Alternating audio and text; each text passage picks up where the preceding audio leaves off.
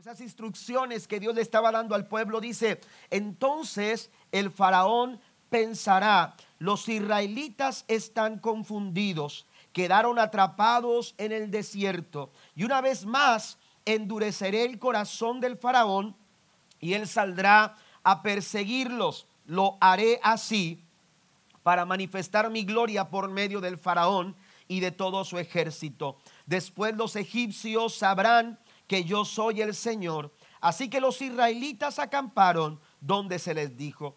Cuando el rey de Egipto le llegó la noticia de que los israelitas habían huido, el faraón y sus funcionarios cambiaron de parecer. ¿Qué hemos hecho al permitir que todos estos esclavos israelitas se fueran?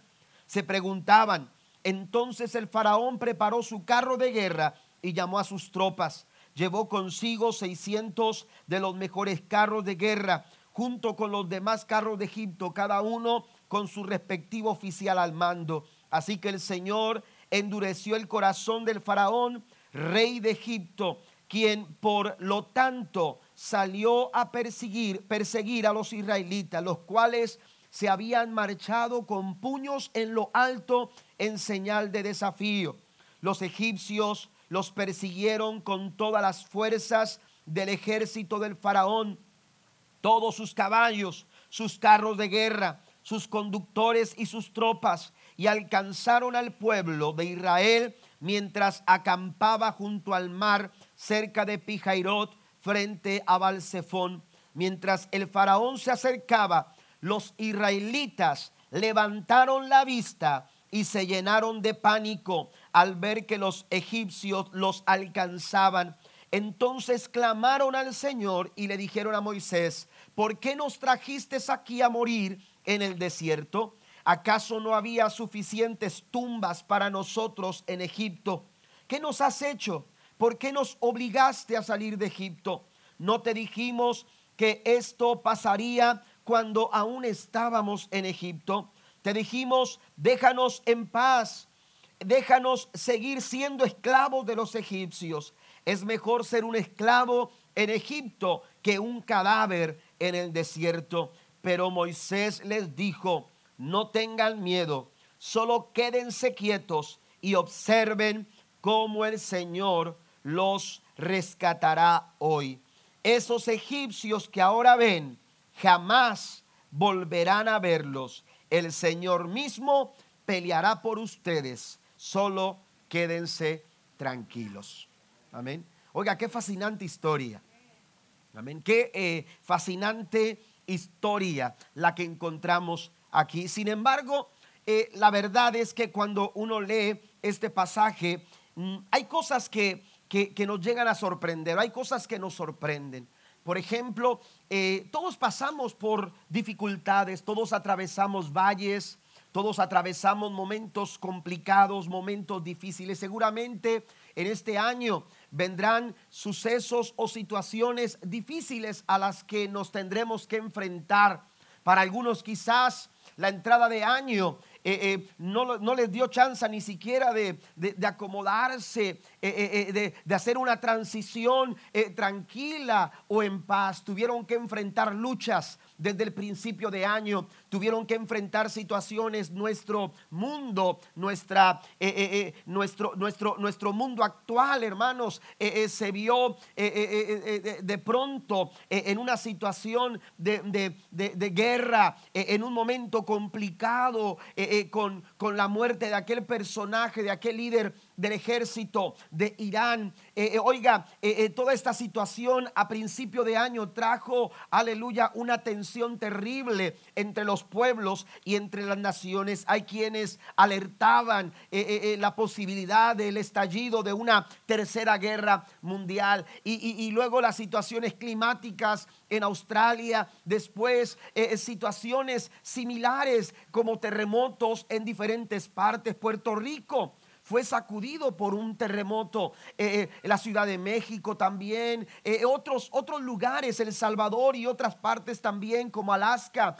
hace que fue dos días también se hablaba de un terremoto y una posibilidad de tsunami. Todas estas cosas, hermanos, son parte de, nuestro tiempo, de, nuestra, de nuestra vida, enfrentar situaciones, algunos más, algunos menos. De pronto nos vemos acorralados por situaciones complicadas en la vida, pero lo cierto es que todos pasamos por situaciones adversas. La diferencia está en que no todos somos capaces o son capaces de descubrir las verdades que Dios quiere revelarnos en medio de esa situación, en medio de ese problema en medio de esa lucha eh, eh, eh, que estás enfrentando actualmente, Dios tiene verdades que quiere revelar a tu vida. ¿Cuántos alaban a Dios esta noche?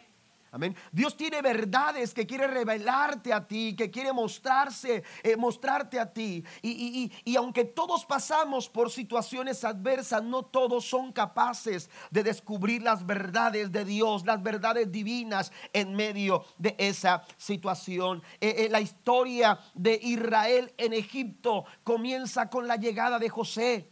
Cuando José es vendido por sus hermanos, cuando José es transportado a Egipto por los madianitas, vendido a Potifar, y, em, y empieza una historia, hermanos, en la que, aleluya, José se ve truncado, aleluya, en las expectativas y en los sueños que él, que él tenía o que él realizaba en su corazón. Sin embargo, las luchas y las dificultades y las adversidades, hermanos, no fueron capaces de detener el sueño que José, aleluya, buscaba alcanzar. Porque del piso de una, de una oscura cárcel, de una sucia cárcel, Dios lo levantó para dormir, aleluya, en una de las mejores habitaciones del palacio del faraón en Egipto. Den un aplauso fuerte al Señor.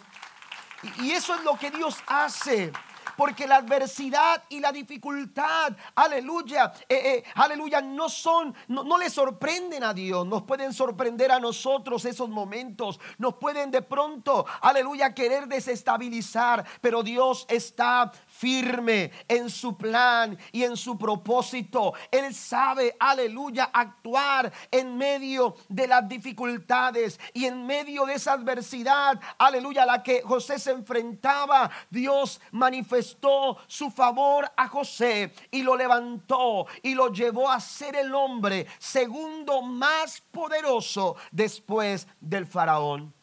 Sin embargo, el tiempo transcurre cuando José llega eh, eh, al, palacio, eso dio una oportunidad para que su familia se pudiera reunir con él. Usted conoce la historia. Amén. Y entonces los israelitas se multiplican en Egipto. Pero después de eso, los faraones, hermanos, aleluya, eh, cambian. Recuerde que lo que es el linaje de los reyes en Egipto no era precisamente, aleluya, que, esto tenía que ver con una familia. Eh, eran familias, hermanos, que eran poderosas y de pronto subía una y de pronto subía otra. Y en el caso del faraón, en los tiempos de Moisés, hermanos, era completamente otra persona, aleluya, otra familia, de otra estirpe, la que gobernaba a Egipto. Y entonces esclavizó a Israel y, esclavizó a los israelitas, aleluya, que, aleluya, vivían en la opresión y en la esclavitud en aquellos, en aquellos tiempos. Dios levanta a Moisés, aleluya, lo libera, eh, eh, eh, perdón, para liberar al pueblo de Israel. Y entonces, aleluya, encontramos a Dios tratando con Moisés para que esto se, pudiera realizar. Y, es ahí donde yo quiero llegar en esta, en esta tarde para mencionarle cuatro principios cuatro principios en esta historia que podemos aprender en medio de la adversidad. Cuatro principios que se pueden, se pueden manifestar cuando tú estás en esa lucha, cuando tú estás en esa prueba, cuando tú estás en esa dificultad, que a veces no la entiendes, que a veces no la comprendes, que a veces, aleluya, no captas el hecho de por qué estás pasando por esa situación. Sin embargo, quiero darte cuatro principios que te van a ayudar a aliviar tu carga aligerar tu carga. Y, el primer principio que quiero dejar en sus corazones es el principio de la sabiduría divina. el principio de la sabiduría divina. Muchos de los problemas en nuestra vida, de esos momentos difíciles que golpean nuestra vida, hermanos, se vuelven más, más, eh, más eh, duros para nosotros. ¿Por qué? Porque vivimos preocupados, vivimos agobiados en nuestros pensamientos. Eh, de pronto se nos da un diagnóstico que no es favorable, que de pronto no se ve bien la situación y empezamos a girar con pensamientos en nuestra mente que nos va llevando más adelante adelante. Aleluya. Eh, con, posibilidades siempre hacia lo negativo. Tendemos a pensar eh, en cosas eh, que tienen que ver con cosas negativas. Sin embargo, cuando uno recuerda este principio, en medio de la adversidad, lo que tú no sabes, lo que tú no entiendes, lo que tú no comprendes, hay alguien que sí lo sabe. Y eso, eso es el principio de la sabiduría. Amén. El principio de la sabiduría divina nos puede ayudar a nosotros a aligerar nuestra carga. Amén. A aligerar nuestra carga, a, no sentirnos tan presionados, a no sentirnos tan agobiados por las, por las luchas y por las pruebas que en, eh, eh, eh, en el caso, en el caso, hermanos, que todos pasamos que todos enfrentamos, que todos, aleluya, eh, eh, tenemos que lidiar con ellos. Ahora, mire, vaya conmigo por favor a los primeros versículos. Dice la Biblia que Dios le da instrucciones y en el verso 2 Dios le dice, ordénales a los israelitas que den la vuelta y acampen cerca de Pijairot, entre Migdol y el mar. Que acampen allí a lo largo de la orilla frente a Baal Zephón. Amén. Esto eh, eh, era el camino que Dios había escogido para que, para que los israelitas fuesen hacia la tierra prometida. Pero mire lo que dice el verso 2, el verso 3. Entonces el faraón pensará, los israelitas están confundidos, quedarán atrapados en el desierto y una vez más endurecerá el corazón del faraón y él saldrá a perseguirlos. Oiga, cuando yo leía esto, eh, concluí algunas cosas. Amén. Lo que Dios estaba pretendiendo hacer con Israel era, hermanos, que se encontrasen atrapados. Note esto. Dios estaba haciendo que el pueblo de Israel se sintiera acorralado. Amén. Lo llevó a un lugar sin salida. Porque si usted ha leído la historia y si conoce la geografía del suceso, se dará cuenta que Israel llegó a un punto donde no podía avanzar, porque delante de ellos estaba el mar. De un lado estaba Pijairot, del otro lado estaba Migdol. La única forma de regresar o de salir de esa situación era enfrentar a los, a los, a los egipcios que venían sobre de ellos.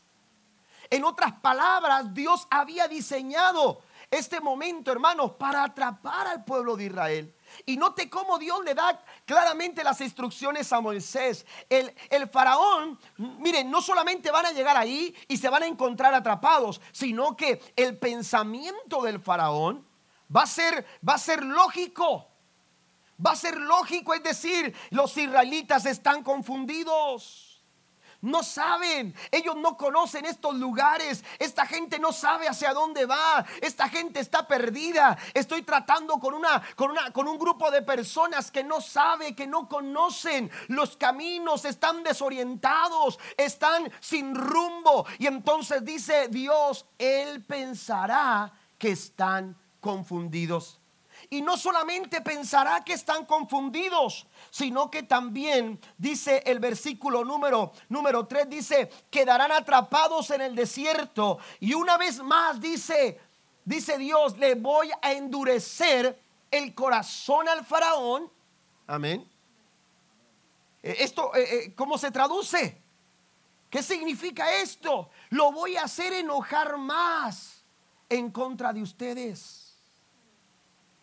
Oiga, hay situaciones en que eh, eh, eh, la prueba y la lucha como que, como que nos lleva a una situación muy similar. ¿Cuántos de nosotros no nos hemos encontrado en un momento determinado de nuestra vida sin, sin escape, sin salida? Nos, hemos sentido, aleluya, de la misma forma en la que se describe, aleluya, eh, eh, eh, al pueblo de Israel, un pueblo atrapado, un pueblo confundido, un pueblo, aleluya, que estaba atrapado en el desierto, un pueblo que estaba, aleluya, a la expensa del enemigo, aleluya, y, y no solo eso, sigue diciendo la escritura que entonces voy a endurecer su corazón, dice, aleluya, voy a endurecer el corazón del faraón y entonces saldrá a perseguirlos. ¿De qué se trata esto? ¿Cómo es posible? A veces hay momentos en que uno no entiende eh, cómo Dios trabaja. ¿Cómo es que Dios está eh, eh, trabajando? El, porqué de las cosas, el por qué sucede esto, el por qué pasan aquellas cosas, por qué tenemos que enfrentar esta situación. Hay tantas cosas que tú y yo desconocemos. Hay tantas cosas que a veces nosotros planeamos eh, de una manera y pensamos, esto va a suceder de esta manera. Esto está todo en control. Esto está bajo control. La situación, la situación está controlada. Sin embargo, qué fácil a nosotros los seres humanos las cosas se nos salen de control. ¿A poco no? Qué fácil, hermano, de repente perdemos el control. Qué fácil de repente empezamos a sentir el agobio de la situación, la presión del problema, la preocupación empieza a tocar la puerta de nuestro corazón. Pero en medio de toda esta situación tenemos que recordar el principio de la sabiduría de Dios. Y ese principio, aleluya, nos dice en esta noche que Dios todo lo sabe, que Dios sabe el porqué de las cosas, aun cuando tú y yo lo desconocemos, Dios lo sabe y Él está en control. Denle un aplauso fuerte a nuestro Dios. A, a nosotros las cosas se nos salen de control con tanta facilidad, pero a Dios nada se le sale de control. Dios sabe, hermanos, aleluya. Dios sabe lo que está haciendo, lo que está haciendo en tu vida, lo que está haciendo en tu hijo, lo que está haciendo en tu matrimonio, lo que está haciendo contigo e, en esa área que, que, has sentido como, como confusión, como, como que te sientes atrapado, como un desierto. Dios sabe lo que está haciendo. Aleluya. No tienes por qué eh, desconfiar. Mire, nosotros a veces hablamos tanto de la fe y pensamos que la fe solamente se trata de lo que Dios puede hacer. Dios puede sanar, sí. Dios puede restaurar, sí. Dios puede liberar, sí. Dios puede hacer milagros, sí. Pero yo quiero decirle que la fe no solamente se trata, aleluya, de lo que Dios puede hacer. La fe también se trata de lo que Él sabe, de lo que Él, aleluya, conoce. Aleluya, porque Dios no solamente puede, sino que también Él sabe lo que hace. Y en ese sentido nosotros tenemos que descansar en medio de nuestro desierto. Ese es nuestro oasis en el desierto. El hecho de saber que en medio de la enfermedad Dios sabe lo que está haciendo y yo puedo confiar, aleluya, que Él nunca se equivoca.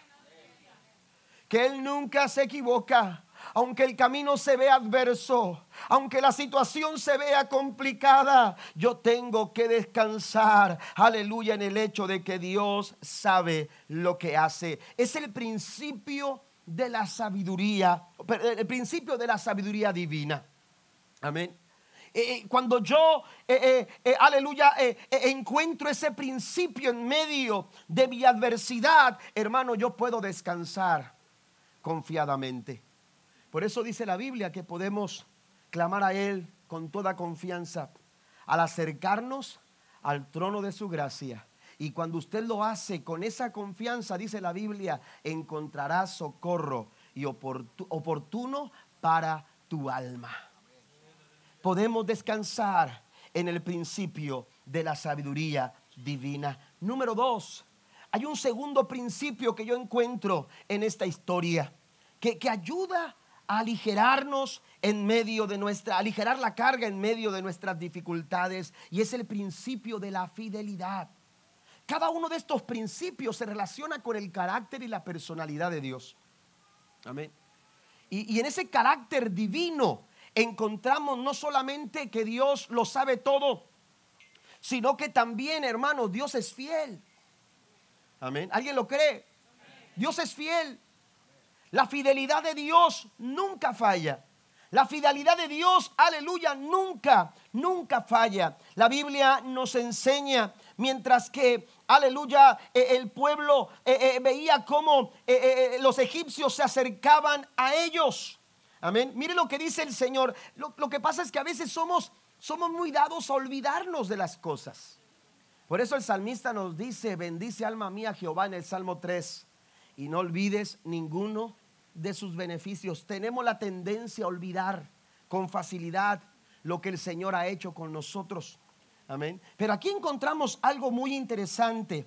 Y es el hecho que, dice la escritura, sigue diciendo el versículo número 4, después de que dice, lo va a perseguir, dice, lo haré así para manifestar mi gloria por medio del faraón y de todo su ejército. Después los egipcios sabrán que yo soy el Señor. Así que los israelitas acamparon donde se les dijo. Amén. Fíjese bien, está el principio de la sabiduría de Dios, pero también está el principio de su fidelidad. Amén. El principio de su fidelidad, dice el Señor, yo haré. Amén. Yo haré. Y si usted sigue leyendo, se dará cuenta que en el temor del pueblo, porque el temor se propagó con facilidad en el corazón del pueblo, Moisés intervino en el versículo 13 y dijo, pero Moisés les dijo, no tengan miedo, solo quédense quietos y observen cómo el Señor los rescatará hoy. Porque Dios es fiel. Y, y, lo que Dios ha prometido, Él lo va a cumplir. Él no va a fallar porque Él es fiel. Tenemos que sostenernos en ese, en ese principio.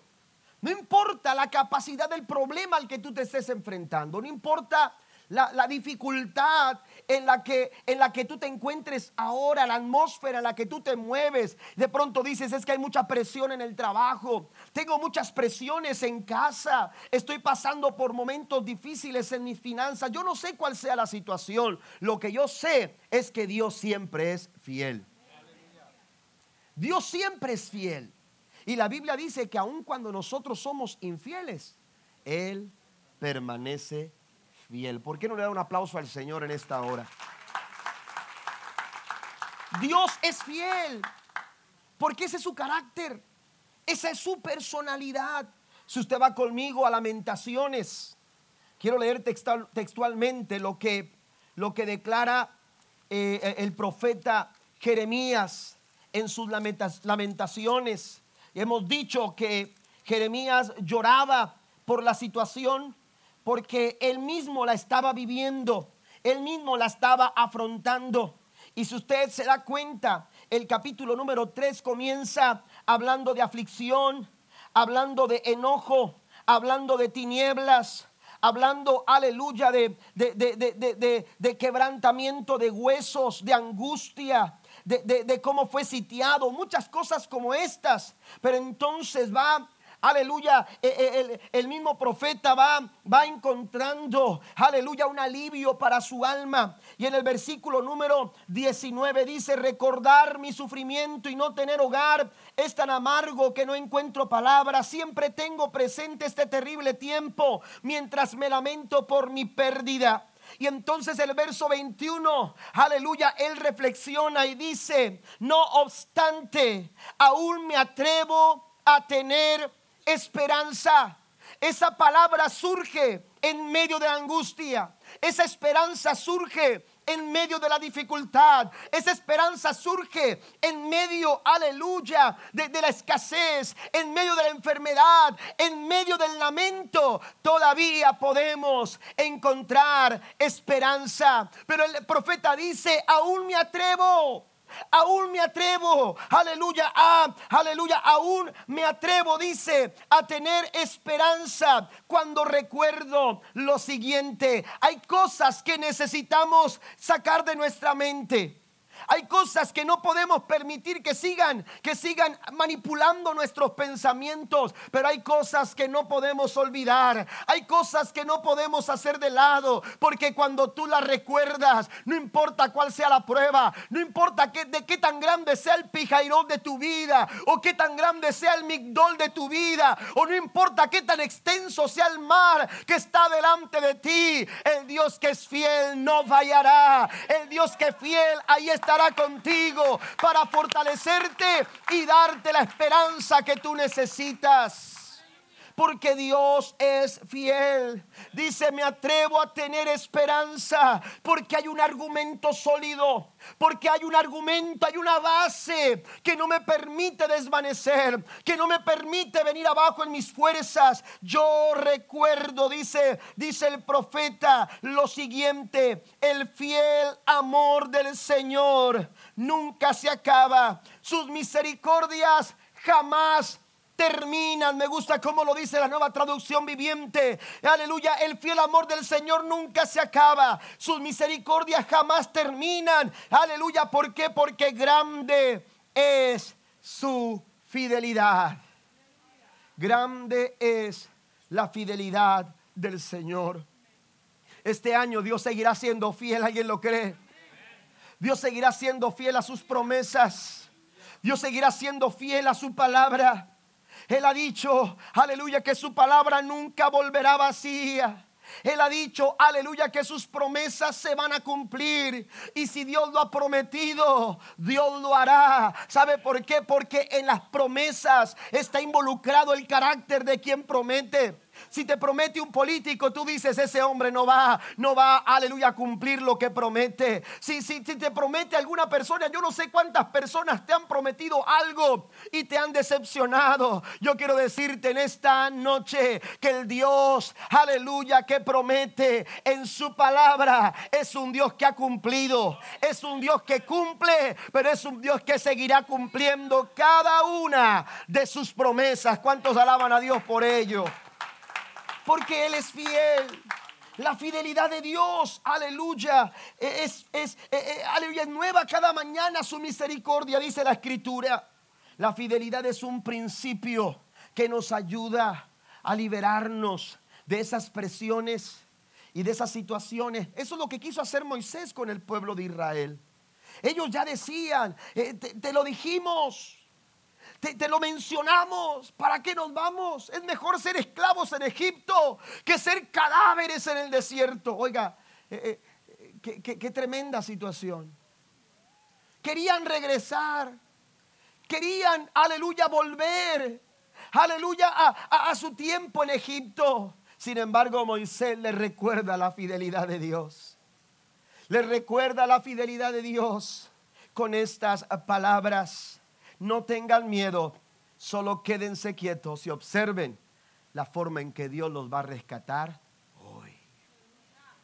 Deje que la fidelidad de Dios se manifieste a su vida. Deje que la fidelidad de Dios se manifieste en tu hogar, en tu familia. Dios es fiel.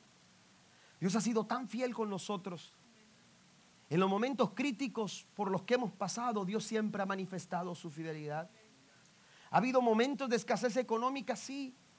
Ha habido momentos de enfermedad, sí. Ha habido momentos de contrariedad. Nos hemos sentido atrapados por el desierto.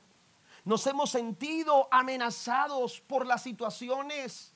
Aleluya, nos han perseguido. Han venido sobre nosotros eh, eh, eh, muchas cosas. Sin embargo, la fidelidad siempre ha estado de nuestro lado. Hay que darle gracias a Dios por su fidelidad. Tercer principio es el principio de su presencia. El principio de su presencia. Primero, el principio de la sabiduría divina. Segundo, el principio de su fidelidad. Y tercero, el principio de su presencia. Dios siempre estuvo presente. Dios siempre estuvo ahí. Dios nunca los abandonó. Él estuvo ahí. Él estuvo a su lado. Él estuvo con ellos. Él estuvo para ellos. La presencia de Dios, hermanos, aleluya, eh, eh, eh, estuvo con el pueblo de Israel. y, Dios ha prometido estar con nosotros también.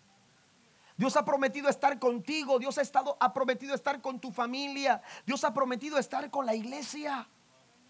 Y tenemos que saber nosotros eh, eh, confiar en ese principio de la presencia del Señor. Dios está de nuestro lado. Aleluya. Y necesitamos nosotros eh, confiar en ello. La Biblia nos dice que cuando el pueblo se sentía atemorizado, aleluya, Moisés le recordó que, que Dios los habría de librar. Pero el verso 14 les dijo, el Señor mismo.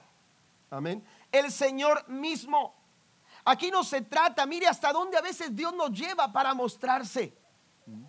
Todo lo que estaba pasando estaba pasando por sabiduría de Dios. Amén. Dios dijo, yo estoy, yo estoy eh, eh, trabajando en un plan y voy a provocar el corazón de Faraón para mostrarme a él, para mostrarme a los egipcios, para que ellos se den cuenta quién soy yo, para que ellos se den cuenta lo que soy capaz de hacer al Dios al que ustedes sirven. Y entonces Moisés lo lleva a un plano más personal, porque Dios le dice al pueblo de Israel, entiendan algo, el Señor mismo se encargará de los egipcios. Amén. Dios está presente, la Biblia dice que Él va como poderoso gigante delante de nosotros. Amén. Dios está delante de su pueblo. Dios va, hermanos, un paso más hacia adelante que nosotros. Dios está, mire, para cuando tú pasas una situación, Dios ya pasó por ahí. Amén. Para cuando tú te enfrentas a una situación, Dios ya pasó por ahí. Tú te sorprendes por una situación, Dios dice, yo ya estaba listo. Y he preparado al faraón, y he preparado el desierto, y he preparado el mar, y he preparado esto, y he preparado aquello, porque estoy listo para mostrarme. Estoy listo para que me vean. Estoy listo para glorificar mi nombre. Y esa prueba y esa lucha que han venido a tu vida, aleluya, es un buen pretexto para ver la gloria de Dios manifestada en nuestras vidas. ¿Alguien lo cree? Dios prepara todas las cosas. Él está en control, sí. Él sabe todas las cosas. Él es fiel, pero también Él está presente. La Biblia nos dice en el Salmo 23, yo sé que es un salmo que usted conoce. Voy a leer el Salmo 23 y después voy a leer el Salmo 27. En el Salmo 23 el salmista recuerda lo siguiente, aun cuando yo paso por el valle más oscuro, no temeré, porque tú estás a mi lado. Amén. Fíjese bien, el principio de la presencia de Dios con nosotros.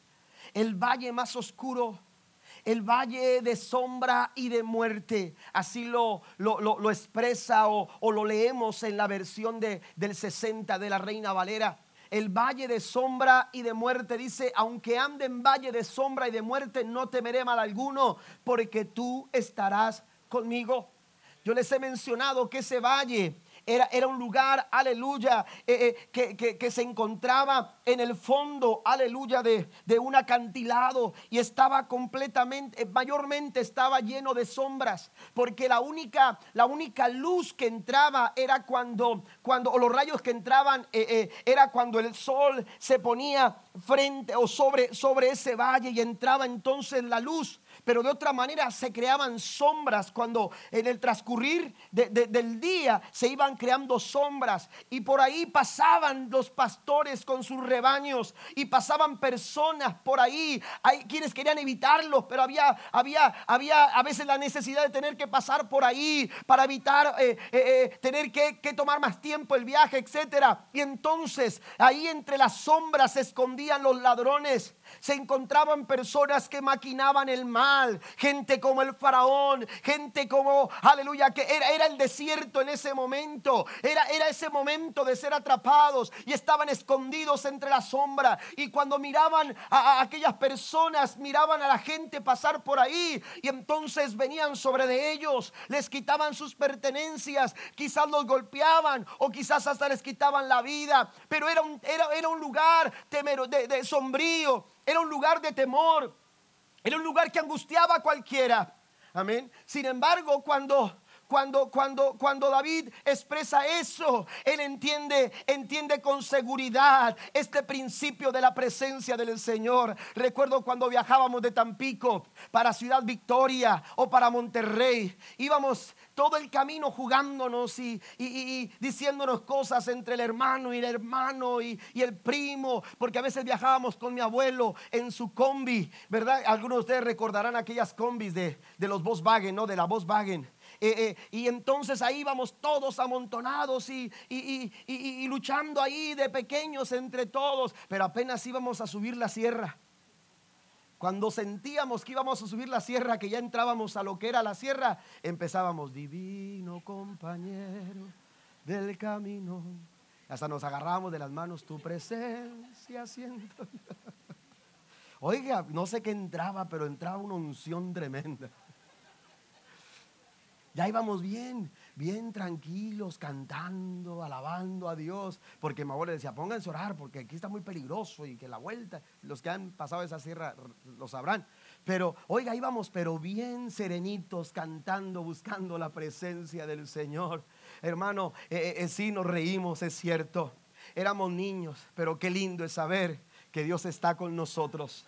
Y no importa que sea un valle, no importa que sea una montaña, cuando Él está con nosotros, estamos confiados. Den un aplauso fuerte a nuestro gran Dios. Aunque ande en valle de sombra y de muerte, no temeré, porque tú estarás conmigo. El salmista también lo expresaba en el Salmo 27, versículo 1. El Señor es mi luz y mi salvación. Entonces, ¿por qué habría de temer? El Señor es mi fortaleza y me protege del peligro. Entonces, ¿por qué habría de temblar cuando los malvados vengan a devorarme? Cuando mis enemigos y adversarios me ataquen, tropecerán y caerán. Aunque un ejército poderoso me rodee, mi corazón no temerá. Aunque un, eh, me ataquen eh, permanente, eh, aunque me ataquen, permaneceré confiado, decía el salmista. Aun cuando la adversidad venga, yo estoy confiado. Eso es lo que hace el principio de la presencia de Dios en nuestra vida. Cuando tú sabes que Dios va a tu lado, cuando tú sabes que Dios camina contigo y tienes que enfrentar una situación en tu trabajo, tienes que eh, eh, el compromiso eh, de entregar un trabajo a cierta hora difícil, el compromiso de, salir adelante con algunas situaciones económicas y tú dices, ¿cómo le voy a hacer? ¿Cómo voy a, cómo voy a enfrentar toda esta situación que me ha rodeado? Ahí está Pijairot, ahí está Migdol, ahí está el mar, el mar enfrente, allá viene el faraón con toda su furia queriendo destrozarnos, pero ¿sabe qué? Diga como dijo el salmista, no temeré mal alguno, porque Dios ha prometido estar conmigo. El mismo, dijo Moisés, el mismo. Hay que prepararnos en este 2020 porque el Dios mismo, aleluya, que nos ha librado en el pasado, es el Dios que nos va a librar en el presente. Aleluya, recuerdo las palabras del salmista, aleluya, cuando dijo, aleluya, el Dios que me ha librado de la garra del oso y de la garra del león, es el Dios que ahora me va a librar de este filisteo incircunciso. Él no cambia. Él sigue estando con nosotros. Amén. Dios ha prometido estar a nuestro lado. Él mismo me recuerda ese momento cuando los jóvenes hebreos fueron lanzados al horno de fuego, calentados siete veces más, atados en todo su cuerpo, con vendas, todo su cuerpo vendado. Pero la Biblia dice que cuando Nabucodonosor se quiso asomar o se asomó, él exclamó, ¿cuántos fueron los hombres que hemos lanzado? Y le dijeron tres. Sadrach, ahí lo veo. Mesac, ahí está. Y Abednego también lo identifico. Pero yo me pregunto, ¿qué están haciendo cuatro hombres sueltos? Así dice el verso 25. Aleluya de Daniel 3. ¿Cómo es que los veo sueltos? Habían sido lanzados, atados y ahora están sueltos. Y dice, dice textualmente la Reina Valera del 60. Y que se pasean. Oiga, usted se va a pasear al parque. Usted se va a pasear al Reino Aventura. Bueno, ¿qué es eso, pastor? Eso fuera cuando yo era niño. Los que se rieron se acuerdan. Así que es más o menos la edad, ¿ok?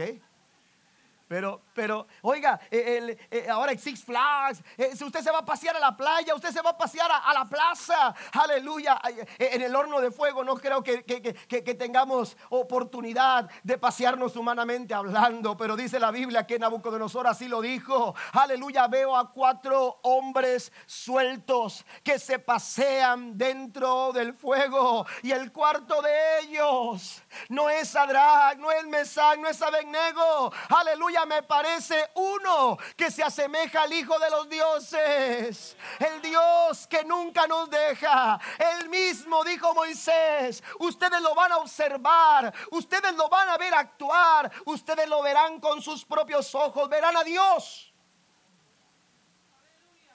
Tenemos que prepararnos para ver a Dios. Tenemos que aplicar el principio de la presencia de Dios. Dios está contigo esta noche. No importa cuál sea la situación, Dios está contigo. Así lo ha prometido y Él lo va a cumplir. Él lo va a cumplir. Y los egipcios que ahora ven, nunca más. Así lo dice, nunca más los volverán a ver. Y por último, el principio de la obediencia. Amén. El principio de la obediencia yo dije que estos principios se relacionan con el carácter y la personalidad de Dios. ¿Mm? El carácter y la personalidad de Dios.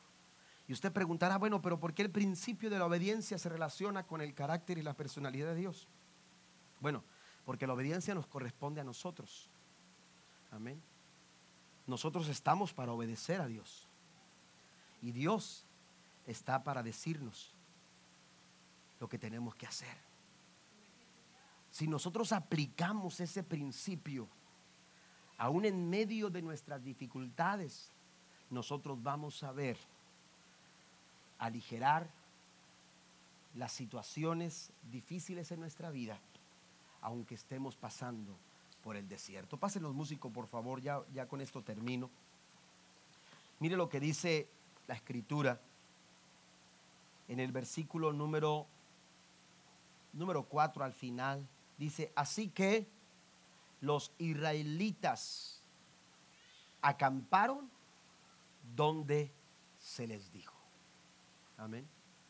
Los israelitas acamparon donde se les dijo.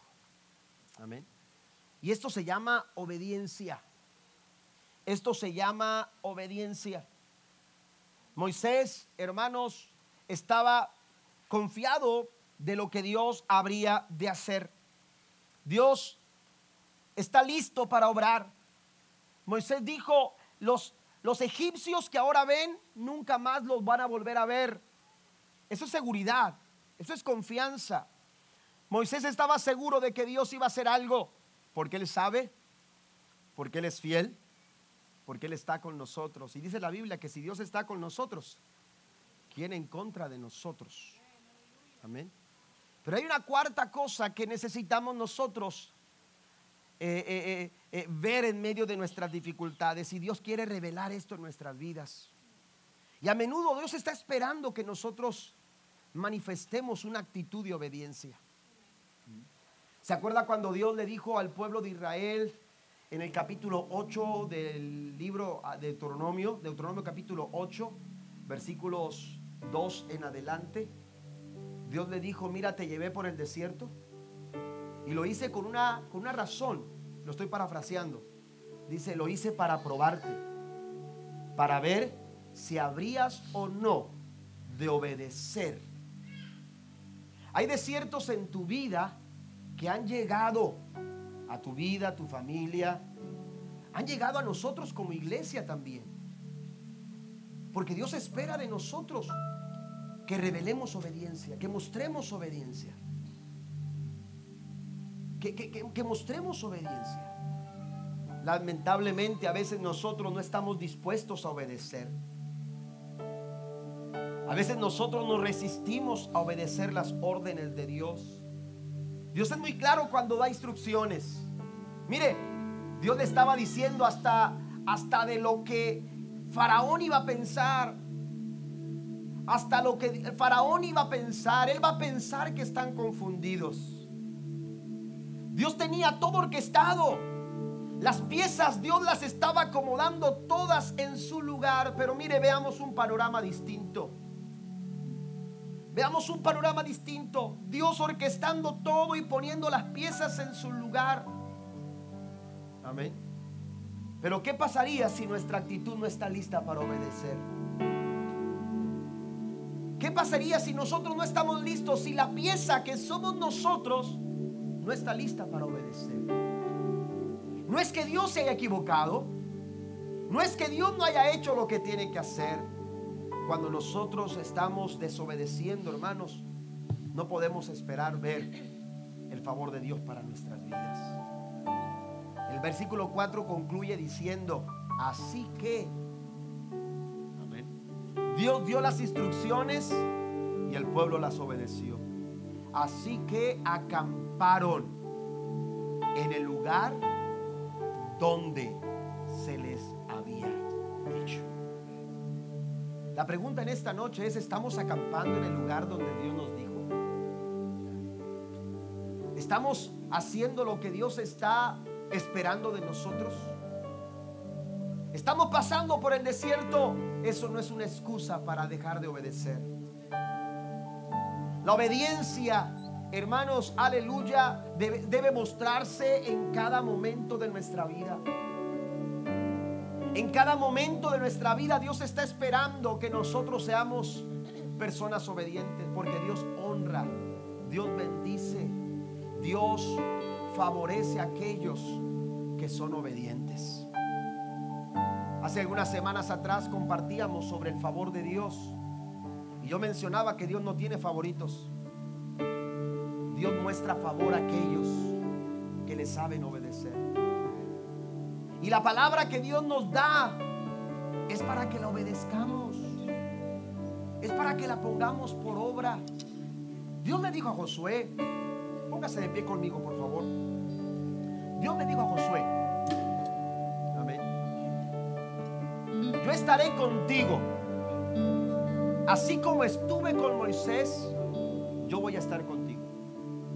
Pero te pido algo, esfuérzate y sé valiente luego le dice en el verso 8, que nunca se aparte de tu boca este libro de la ley, sino que de día y de noche medites en él, para que hagas todo lo que lo que en él está escrito.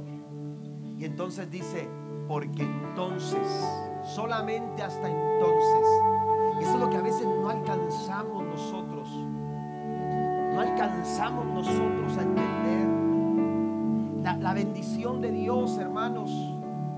Eh, eh, la bendición de Dios es la consecuencia a nuestra obediencia. No podemos esperar ser bendecidos si no estamos obedeciendo. Esperando que nosotros digamos, Señor, aquí estoy para obedecer. Porque entonces, dice el Señor, harás prosperar tu camino. Y no solo eso, sino que todo te saldrá bien. Amén. Fíjese bien, hay cosas que no van bien. Yo no sé si usted la ha pasado, pero a mí me ha pasado que hay cosas que no van bien. Y de pronto, hermano, cuando menos me doy cuenta, lo que no iba bien fue para mi bien. Lo que no estaba bien a mis ojos, de pronto me doy cuenta y digo, gracias Señor, porque, porque era para mi bien. Pero eso solamente lo puedes alcanzar y lograr cuando tú eres capaz de obedecer. Yo no sé qué tan difícil sea la situación en la que tú estás pasando. Quizás haya quienes están frente a un mar, están experimentando dificultades a un lado, dificultades a otro y quieren regresar, pero no saben de qué forma. El Señor dice, yo te puedo ayudar, yo te puedo ayudar. Hay principios que pueden aligerar esa carga en tu vida. Es el principio de la sabiduría de Dios. Es el principio, aleluya, de, de, de la sabiduría de Dios. Es el principio de de Dios. Es el principio de la presencia de Dios. Y es el principio de la obediencia de Dios. Estos cuatro principios nos van a ayudar a aligerar nuestra carga. Yo quiero invitarlo en esta noche para que tomemos ventaja de esto. Tomemos ventaja de esta palabra y hagamos, hermanos, que la gloria de Dios se manifieste. Aún cuando la prueba o la lucha se ha vuelto cada vez mayor. Dios está en control del faraón. El faraón es tu problema. Dios está en control de toda esa situación en derredor tuya. Pero necesitamos, hermanos, que se revelen estas verdades en nuestra vida. Lo quiere hacer en esta hora.